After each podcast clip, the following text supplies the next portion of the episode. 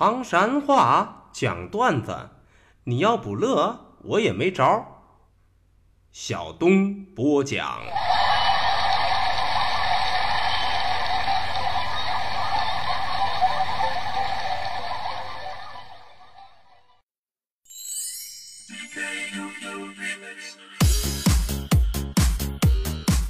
讲段子谁最中？中国唐山找小东。老少爷们们、兄弟姐妹们，我又回来啦！非著名段子演员小东，这下有力了。欢迎收听唐山话讲段子，我们一起聊，一起嗨。说推广唐山话责任很重大，我们还是先上课。浇头，说句浇个头，啥意思呢？用普通话来说就是理发。车豁子，啥是车豁子？它都是普通话当中的司机。还有一个白薯，说这白薯咋真好吃啊？那用普通话来说都是红薯。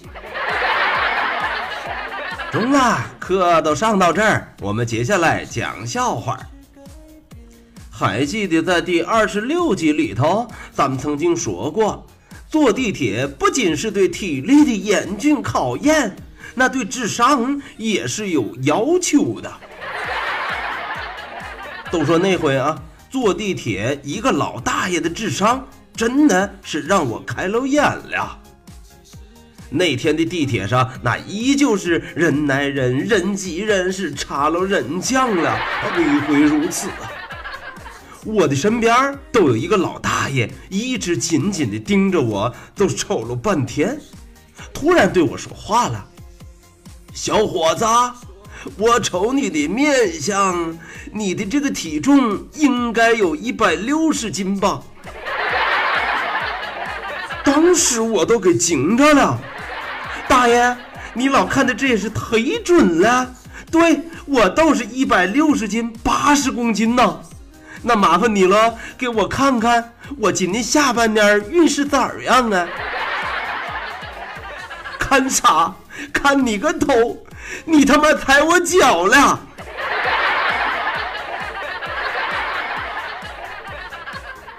哎呀！怨不我觉着今儿个的地板咋这么有弹性呢？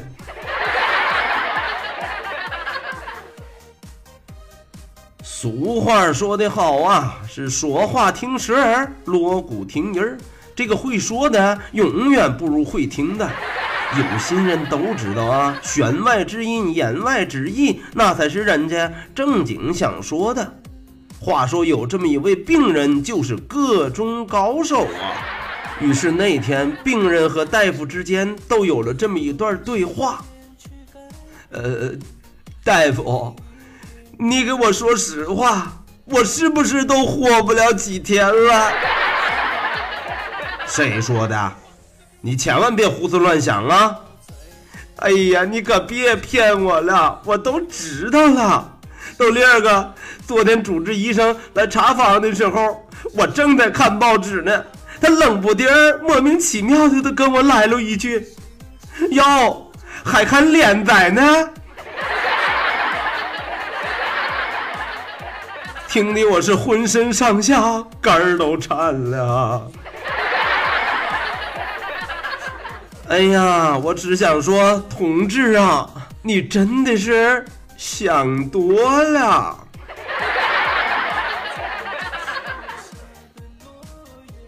说古语有云：“老吾老以及人之老，幼吾幼以及人之幼啊。”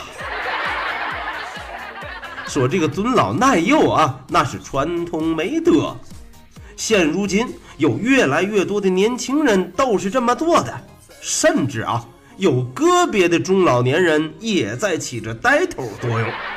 今儿个我们要聊的这位退休工人李大妈都是这样。都说有那么一回啊，退休工人李大妈去坐公交车，上了车以后都有人给让座。可是她坐下来，噌又站起来了，把座位让给了一个小朋友。马上接着又有人让座，大妈毫不犹豫的都让一个比他还老的老人都坐那儿了。一下子这全车人啊都投来机场的目光，纷纷给大妈让座。大妈都说了：“ 哎呀，这个上班族也不容易呀。”于是都把一个男的、一个女的、两个疲惫的年轻人生生的给按在座上了。到最后，大妈自个儿才安心的坐那儿了。都这样，奇迹发生了，李大妈一家五口都有座了。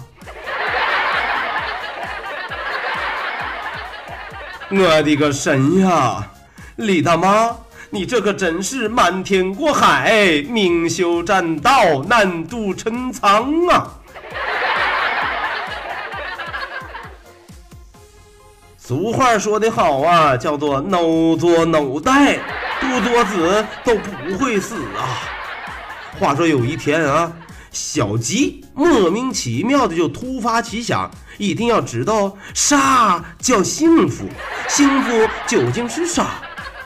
于是他都跑去问老虎去了。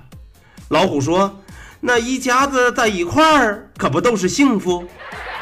牛头他要去找狮子，狮子告诉他啊：“有三妻四妾，那才是真正的幸福。”然后小鸡又去问了问豹子，豹子都跟他说：“ 我觉着啊，这个身体健康，那才是幸福。”小鸡都纳了闷儿了。他们仨一个人说一样，到底谁说的是对的？实在憋不住，回去就问妈妈：“妈妈，妈妈，到底啥是幸福啊？”他们说的也不一样啊。妈妈都跟他说：“孩子，其实你是最幸福的。”小鸡眨着天真的大眼说：“那为啥呀？”孩子，他们几个没把你吃喽，你都够幸福的了。鸡仔呀，好奇有时候不只会害死猫，也会害死鸡的。俗话说得好啊，叫自古英雄出少年。话说都有这么一位英雄少年，根治了城市顽疾，广场舞啊。都说啊，最近小区。广场舞大妈们突然间不跳了，呵，给大伙儿高兴的。我这心里憋着，我都问经常跳舞的邻居大妈：“大妈，你们咋还不跳了？是不是感觉到扰民都不好意思了？”啥呀啥呀，孩子，哎呀，不是，也知不道那是谁们家的孩子。哎呀，穿着个红肚兜。我们只要一跳，他都站在前头去说：“孩儿们操练起来。”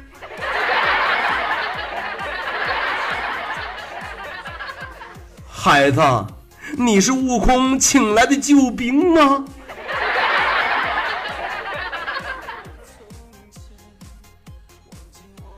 中了中了，今天的唐山话讲段子就为各位播讲到这儿。说离离原上草，小东少不了啊！感谢您收听唐山话讲段子，明儿个咱们再一起聊，一起嗨！各位，拜拜，see you。